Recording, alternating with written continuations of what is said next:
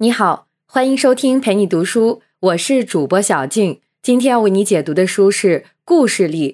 下面我们会用大概十三分钟的时间，简单的介绍一下这本书。本书的作者是国内资深的领导力教练，也是领导力培训项目有意思教练的创始人高林老师。他还担任过摩托罗拉的亚太区首席信息官。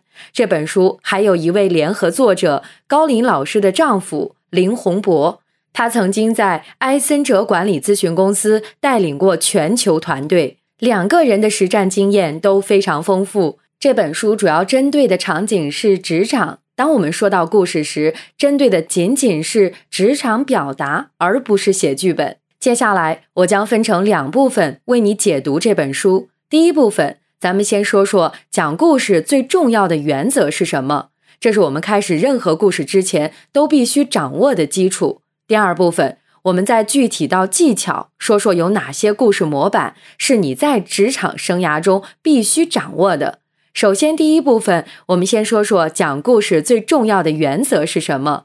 作者提出的有关故事的基本原则有很多，我从书里挑选了最重要的两条。第一条原则是。你要讲的内容，要么跟对方有关，要么让对方喜欢，二者必须占其一。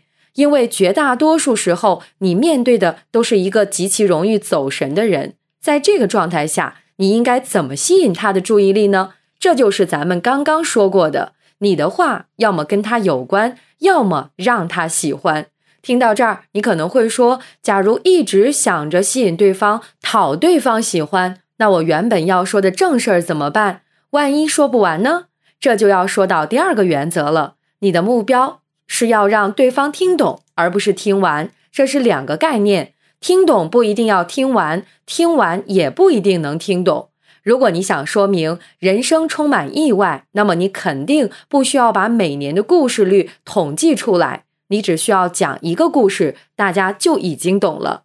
这个道理是典型的知易行难。听着简单，但是当我们真正开口时，却总有一个妄念，生怕说不完，就怕漏掉了什么。其实大可不必。你看，这个过程就有点像打仗，你追求的目标肯定不是自己打出了多少发子弹，而是到底击中了多少敌人。说没说完不重要，听没听懂才重要。那么，怎么才能让对方快速搞懂呢？你可以把自己要表达的东西转化成一个具体的问题，比如你想跟人说说北京这个城市的特色。你看这个话题太大了，从哪儿说起呢？但是，假如你把它转化成一个问题，比如北京一日游应该怎么玩，这个问题就好回答了。而且，当你说完故宫、鸟巢、三里屯之后，对方肯定已经对北京这个城市有了一个大致的了解。好，以上就是第一部分内容。前面这些都是基本原则。接下来第二部分，我们再具体到场景。其实所有的故事不外乎是想赢得别人的信任，因此在正式开始之前，我们得先知道信任是由什么构成的。在这本书里，作者给出了一个麦肯锡常用的信任评价公式，这个公式是后面所有故事的基础。这个公式是信任等于资质能力乘以可靠性乘以亲近度除以自我取向。其实这个公式很好理解，资质能力、可靠性、亲近度这三个是分子，越大越好；而自我取向是分母，越小越好。所谓资质能力，就是你的履历经验，这些是硬信息，改不了，而且他们就写在简历上，你不用多说，别人也一目了然。面试时，你真正需要使劲儿的地方是可靠性和亲近度。可靠性从哪儿来？很简单，你要展现自己解决过的一个具体问题，让人看到你从头到尾是怎么工作的。亲近度指的是你是否让人感到真诚，比如你愿不愿意袒露自己的缺点等等，这些都是加分项。而公式里的自我取向是个分母，你要想办法把它变小。所谓自我取向，说白了就是你是不是凡事以自我为中心，把成果都归结在自己头上。这些都是大原则。至于具体怎么做，作者针对不同的场景给了我们几个故事模板。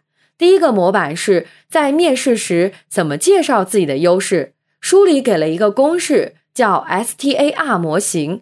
这个模型的核心很简单，就是挑战加解决方案。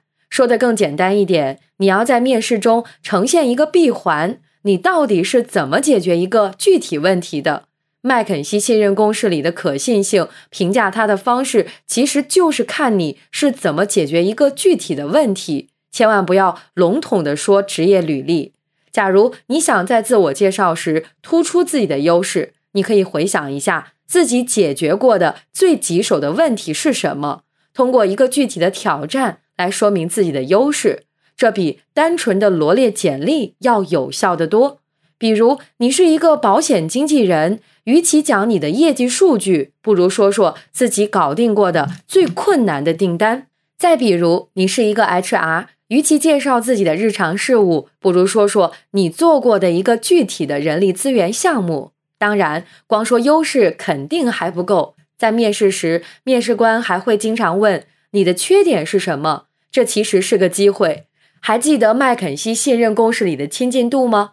暴露缺点其实就是一个提高亲近度的方法，但是这个尺度不好拿捏，说的太大，比如说自己没毅力。对方不录用你怎么办？说的太小，比如说自己做饭不好吃，对方会觉得你不严肃。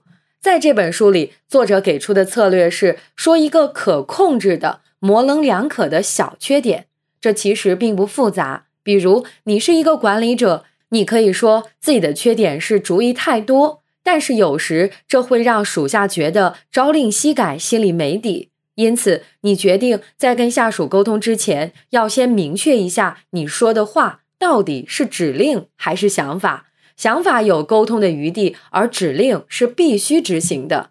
你看，主意多这个事儿，你可以把它解读成优点，也可以解读成缺点，而且它还是可改进的。这就是典型的可控的模棱两可的小缺点。好，说完面试，咱们再说下一个常见的场景。跳槽或者换工作，这其实不在乎两个原因，要么是原来的单位待不下去，要么是别的地方待遇更好。但是这两个原因都没法摆明了说。作者在书里给出的建议是，把外部的诱因转化成内部的动力。比如，一个程序员同时也是个妈妈，被原来的单位裁员了，后来为了养家糊口，他自己办了一个少儿编程培训班。你看。不管是被裁还是不得不养家糊口，这都是外部诱因。实话实说，家长肯定不愿意给孩子报名。这时，你需要把这个外部诱因转化成内部动力。他可以这么说：“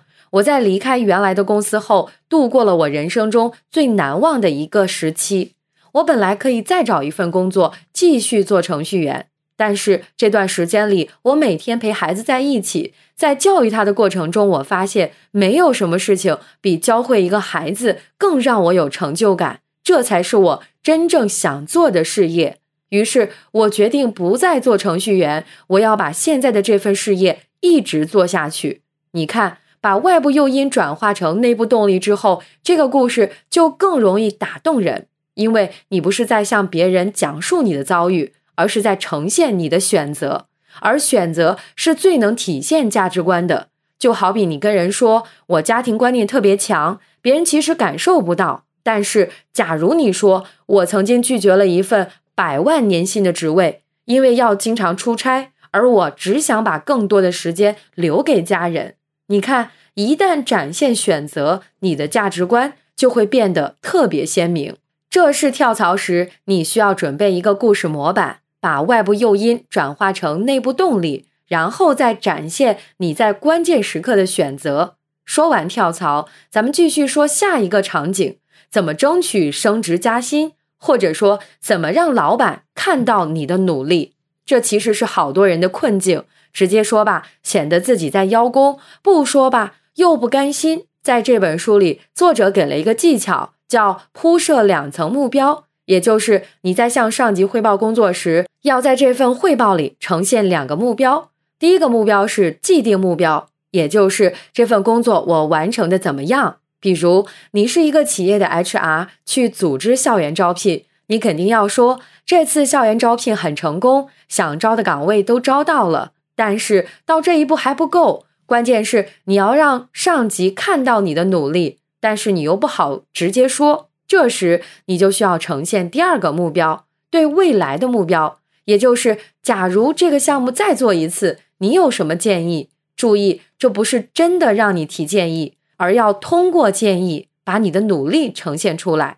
比如，同样是校园招聘，你可以说：虽然这次完成的不错，但是下次我们建议在这个项目上增加一点人手，因为这回我们遇到了很多突发情况，团队一起加班加点，做了很多额外的工作，才解决了这些问题。为了避免以后再出状况，我还有这么几点建议。你看，表面上看你是在表达自己的建议，但实际上你是在说我们特别努力。值得被奖励。假如你想让上级看到你的努力，这个方法可以试试。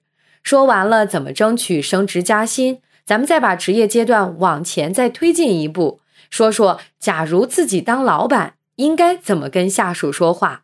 很多人都觉得越是上级就越要懂得表现自己的优势，要不怎么服众？但是被称为好莱坞编剧教父的罗伯特麦基认为。正好相反，他说：“人们会屈从于权力，会寻求权力的庇护，但绝对不会跟权力产生共鸣。言外之意，权力越大，你越不容易让人跟你产生共鸣，怎么办？”这个问题很久之前就有人回答过。亚里士多德曾经说过一句话，现在很多商业领袖都在按照这句话行事。他说的是要像智者一样思考。像普通人一样说话，前半句很好理解，但是怎么才能像普通人一样说话呢？在这本书里，作者认为，像普通人一样说话，它的本质其实是展现自己脆弱的一面。你看，很多著名的商业领袖，他们流传最多的故事，恰恰是关于失败的故事，比如早期创业时遇到过多少挫折，经历过多少磨难等等。这个道理不难理解。毕竟人无完人，想靠近彼此，得先卸下光环。以上就是故事里的主要内容。感谢关注，陪你读书，欢迎点赞分享，同时可以打开旁边的小铃铛，陪你读书的更新会第一时间提醒你。我是主播小静，我们下期再会。